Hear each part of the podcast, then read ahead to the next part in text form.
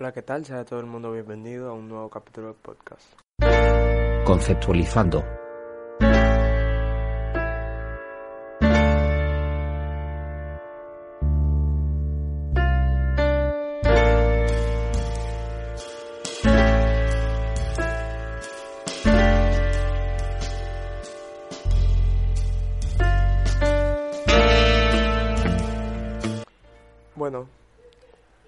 Tras haber pasado la introducción, me gustaría comenzar definiendo, conceptualizando de qué vamos a hablar hoy. El día de hoy vamos a hablar sobre la guerra Donald Trump versus Irán. Una guerra que muchos las definen como un causante de, de la Tercera Guerra Mundial. Pero de eso vamos a hablar después. Vamos a ponernos en contexto. Qasem Soleimani fue un general de la división iraní, comandante de las fuerzas Quds durante la Segunda Guerra Mundial. Fue comandante de la segunda división de los cuerpos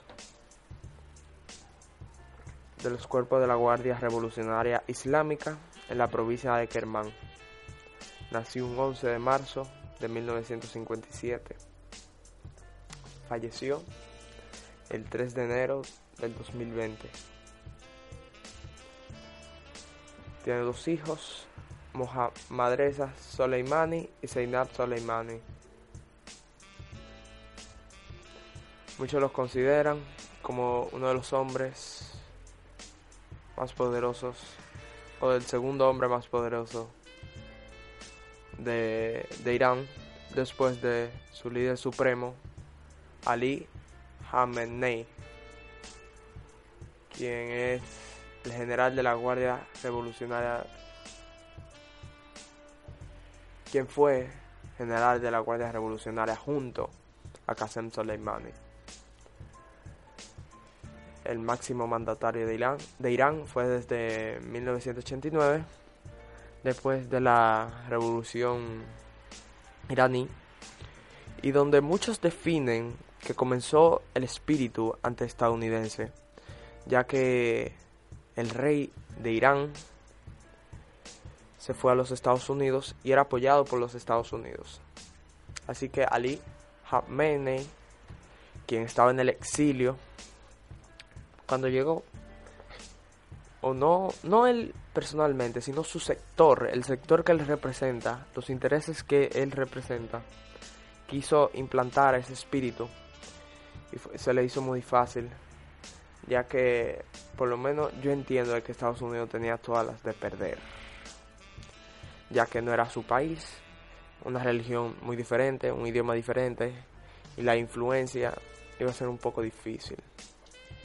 Entonces, tras ponernos en contexto de que estamos hablando de, de, un importante general de su país, tal vez no el más, pero un importante general de su país, Trump el 3 de enero con unos drones eh, que no sería, o sea, se llaman drones, pero no es el dron particular que nosotros conocemos. Fuera mejor definirlo como como una aviación, una aviación no tripulada. Con una aviación no tripulada ataca a Qasem Soleimani. Entonces, un, una aviación no tripulada muere Qasem Soleimani. Donald Trump o sale la información de que Qasem Soleimani tenía planeado atacar unas embajadas. Entonces ahí es donde yo no entiendo. ¿Cómo un hombre tan importante de Irán, que tiene que mantener relaciones diplomáticas, debe estar atacando a la embajada de un país tan importante o del imperio? Entonces bajo esa excusa, Donald Trump ata ataca a Irán. O no a Irán específicamente, sino a unos sectores de Irán. Bueno, ahí comienza lo que se podría decir la mayor estrategia de Estados Unidos y como la que y como y utilizando y la que utilizaron para poder ganar la Guerra Fría. y es amenazando. Donald Trump amenaza con con atacar los principales monumentos de Irán. ¿Qué pasa? La UNESCO se pronuncia y dice que es un crimen de guerra. Ok.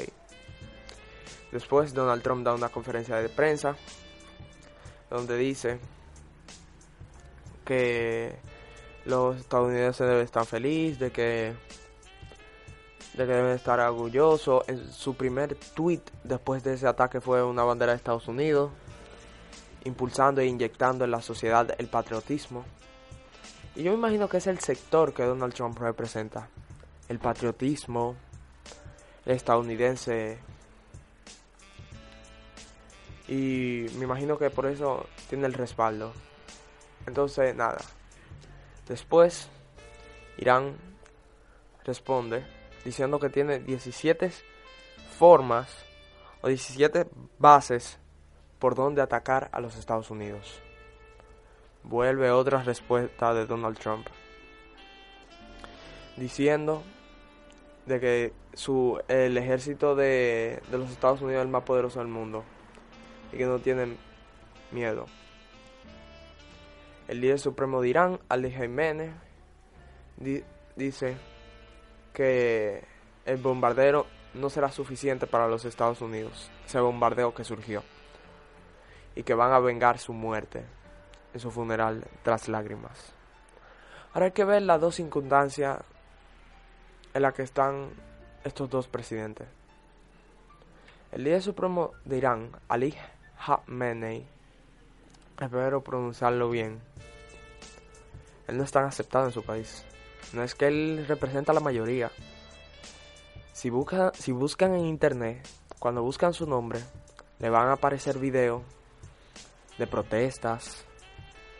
Y Donald Trump, la circunstancia que todo el mundo, de este lado del mundo, sabe, es que tiene un Congreso en su contra, un posible juicio político y un partido tratando de debilitarlo para llegar bien débil a las elecciones de noviembre. Entonces, bajo estas dos circunstancias, un choque, un bombardeo de parte de los Estados Unidos, estas dos circunstancias que se representa en esta situación en la que se ve dos países en, se puede decir, no en guerra, pero en posibilidad de ataques. Sería la palabra para definirlo. Porque yo entiendo que con lo que ha sido el capitalismo hoy en día, lo que representa una guerra a tema de costo es históricamente no podría decir imposible porque nada es imposible, pero es muy difícil que se den esas circunstancias. Más los Estados Unidos, que se ha enfocado más en, en vez de tener poder invadiendo eh, por medio militar, se ha enfocado más en tener poder en medio del capitalismo, en tener poder por su moneda, en tener poder económico.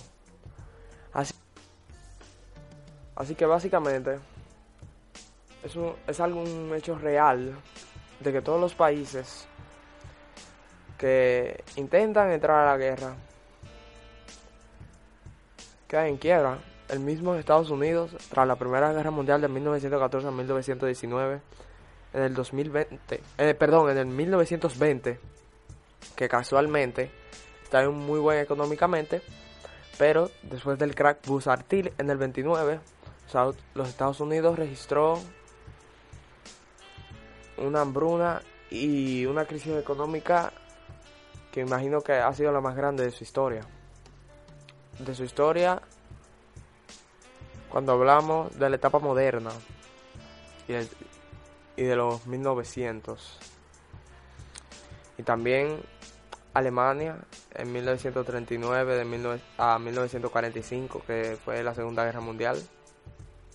También cayó un imperio, cayó una gran potencia.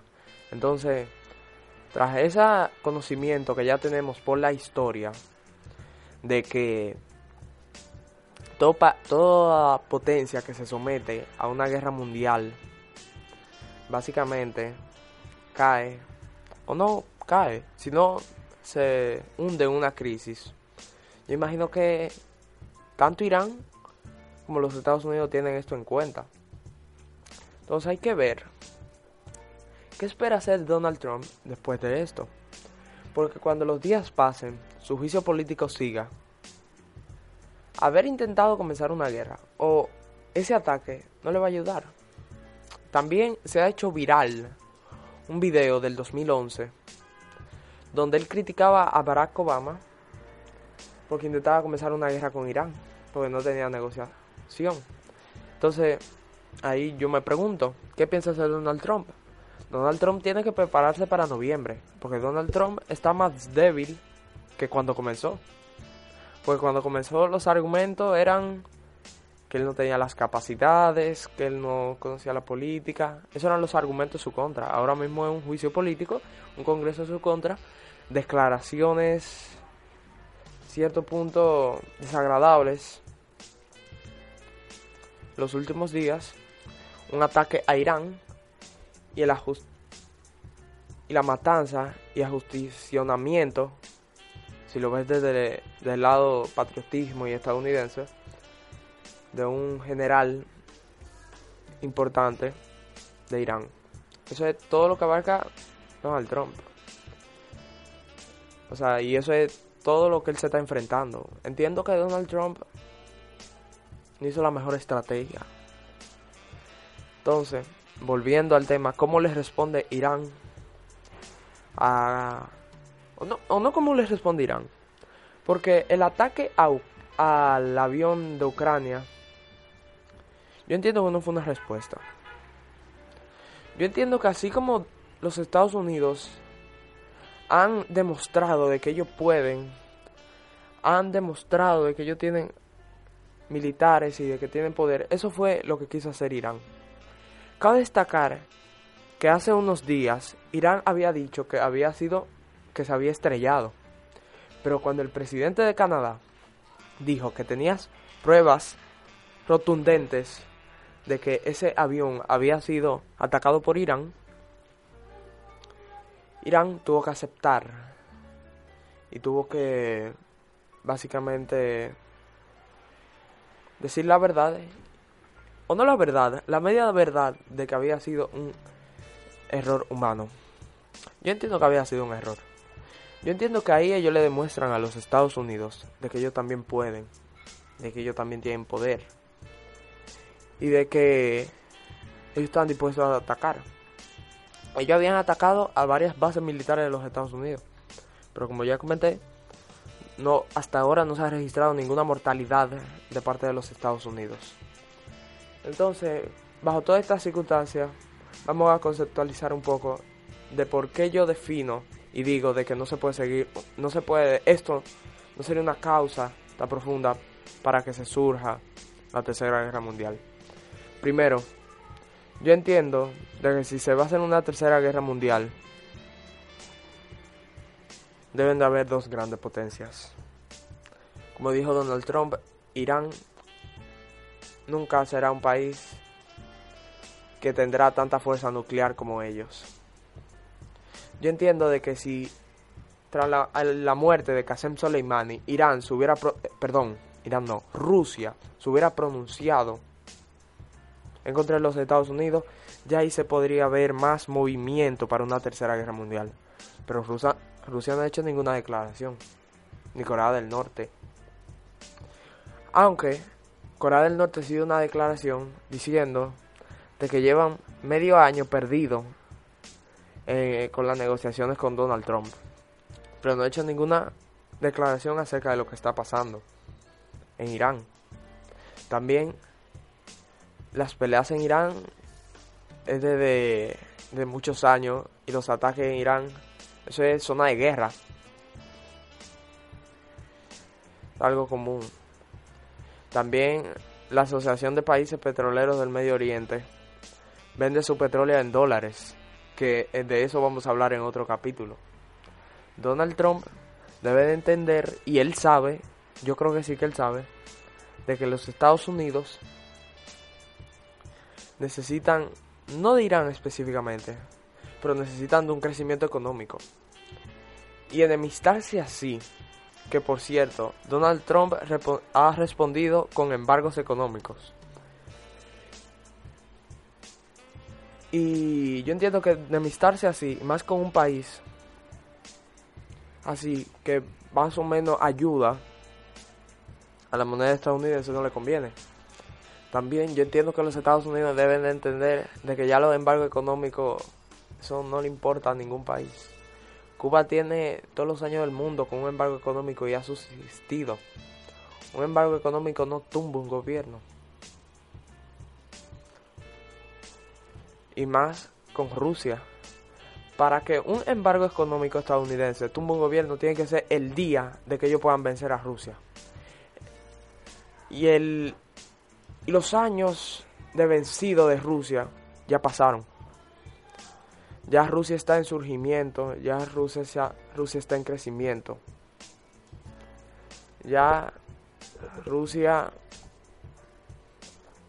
representa una potencia exponencial, una potencia que está creciendo.